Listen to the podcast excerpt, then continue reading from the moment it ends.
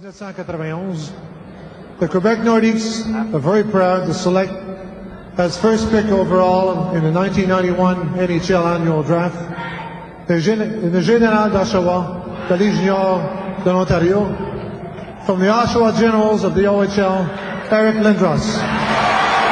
Ça fait déjà plus de 30 ans, Philippe.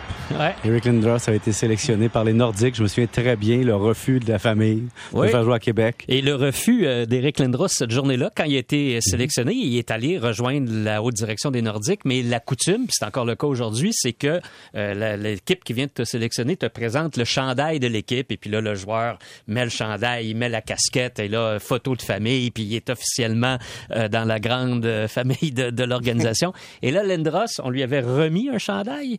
Il avait refusé de l'endosser. Il avait dit merci, il l'avait pris dans ses mains, mais il l'avait pas porté, il l'avait pas, il avait pas passé par-dessus sa tête. Et tout de suite, ça envoyait un signal très clair. Là. Bon, on le savait de, de toute façon qu'il il voulait pas vraiment être repêché par les Nordiques, mais en faisant ça, ça amorçait très mal euh, la relation. Et après ça, il y avait une grande discorde entre les Rangers et les Flyers pour savoir qui avait vraiment mis la main sur Eric Lindros. C'est ça. Ben ça, c'est arrivé un an plus tard et c'est arrivé il y a 30 ans, euh, presque aujourd'hui, c'était hier. Alors, Lindros est repêché en 1991 et pourquoi on veut en parler aujourd'hui, c'est que hier, on a fêté le 30e fêté. C'est un bien grand mot. souligner, souligner le 30e anniversaire de sa transaction. Alors, il est repêché en 91, il refuse de signer avec les Nordiques. Il y a des tentatives, les Nordiques lui présentent un contrat, il dit non, les rumeurs, les...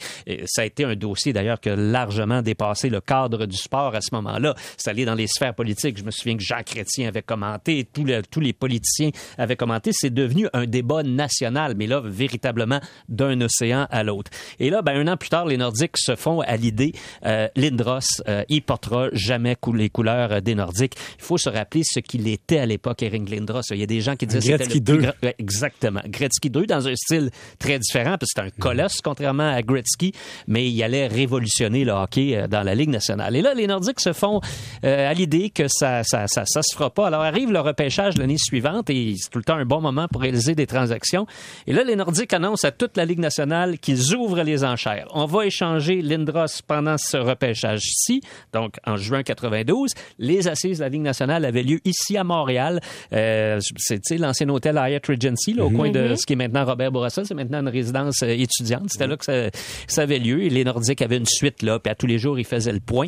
Et euh, je me souviens de cette déclaration, arrive de, de, de Pierre Pagé. Il avait dit la course là, qui est en train de se dessiner entre les différentes équipes intéressées à, à acquérir les draps. C'est comme le Derby du Kentucky. Et tu sais, c'est Ah oui. le Derby du Kentucky, c'est peut-être la plus grande course de chevaux au monde, mais ça donnait une idée un peu de, de, de, de, de l'ambiance absolument survoltée. Et là, à la fin, il y a deux équipes qui déposent une offre pour Eric Lindros, des offres extrêmement généreuses, les Flyers de Philadelphie et les Rangers de New York. Et là, les Nordiques annoncent que la, la, la, la- transaction est, est conclue. Il y a une entente. Et là, les deux équipes disent Yes, on vient d'obtenir Lindros. Alors là, les Rangers disent Quoi, les Flyers disent qu'ils l'ont aussi, puis les Flyers disent, ben non, mais c'est nous autres qui l'ont, c'est pas vous autres, la chicane pogne. Écoute, et là, on apprend, je me souviens, moi, j'ai couvert ça pour la presse à l'époque, on apprend tout à coup, là, bien, personne n'aurait pu imaginer ça. Lindros vient d'être échangé. Bon, yes, il, il est à temps. Mais il il a été le scier. échangé à deux équipes. En deux.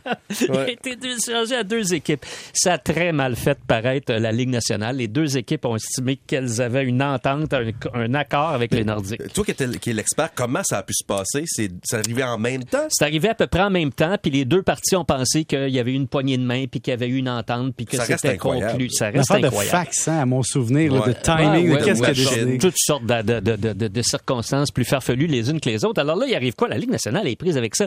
Tu sais, faut se rappeler le contexte. Il y a des journalistes de partout en Amérique du Nord qui couvrent ça. La Ligue nationale a l'air folle. Tu sais, c'est le joueur que tout le monde rêve d'avoir, mais il est échangé à deux équipes. Alors là, on nomme un arbitre indépendant. Je me souviens encore de son nom. C'est un avocat de Toronto qui s'appelle Larry Bertuzzi. Et Bertuzzi mène une enquête. Alors, il fait une véritable petite, euh, euh, petite enquête. Tout le monde a témoigné. La direction des Nordiques, la direction des Rangers, la direction des Flyers Les documents, les, les heures. documents, puis à quelle heure ça s'est passé, puis à quelle heure vous lui avez parlé, puis il fait, il parle au clan Lindros aussi, qui avait été euh, mêlé à tout ça, et puis à la fin du compte, il émet son jugement. C'est un, c'est un- document, comme un, un- un- un jugement de un jugement de cour, et puis il dit, bon, j'en viens à la conclusion que la transaction a été conclue avec les Flyers de Philadelphie. Alors les Flyers, pour obtenir là, il faut qu'on prenne un respire rendu là. Parce que euh, c'est- probablement, moi j'étais un fan des Nordiques, un gars Ouais. de Québec. Je peux pas croire. Je peux pas croire cet échange-là. Donc, écoutez ça, les jeunes. C'est le plus grand échange de l'histoire de Veux-tu y aller? l'humanité. Veux-tu y aller? Vas-y. J'aimerais ça. Vas-y. On commençait avec Peter Forsberg. Ouais. Pas un méchant En joueur. passant juste lui pour Lindros, ça aurait été injuste. Voilà. Ron Extall, le gardien de but, qui avait déjà gagné le Conn Smythe sans gagner la Coupe Stanley. Mm-hmm. Steve Duchesne, un excellent défenseur. Kerry Hoffman, même chose. Mike Ritchie, qui a fait les 400 coups à Québec. Chris Simon, qui est un matamor que tout le monde s'est arraché par la suite. 15 millions de dollars cash. Plus un choix de première ronde au repêchage, qui est devenu Jocelyn Thibault et plus tard Patrick Roy. Et un premier choix en 94 pour Nolan Baumgartner. Bon, lui, c'est un petit peu moins important.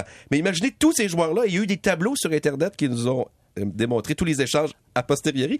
Ça a été finalement Lindros, à peu près une cinquantaine de joueurs et 15 millions de dollars. Et c'est pas pour rien que Ed Snyder euh, a un jour déclaré, je pense à mon collègue Robert Laflamme de la presse canadienne, de loin la pire transaction jamais réalisée dans l'histoire Ou- des Flyers. ou la Même- meilleure, tout ben, dépendant de même si Lindros- t'es. ouais, c'est ça. Même Puis si Lindros a pas Aujourd'hui, on pourrait carrière. plus faire ce genre de transaction-là, vider une équipe, à cause évidemment du plafond et les- toutes les règles. là. Ah, Ça faut se- jurer de rien. Faut jurer de rien. Merci beaucoup, M. Quentin. Salut.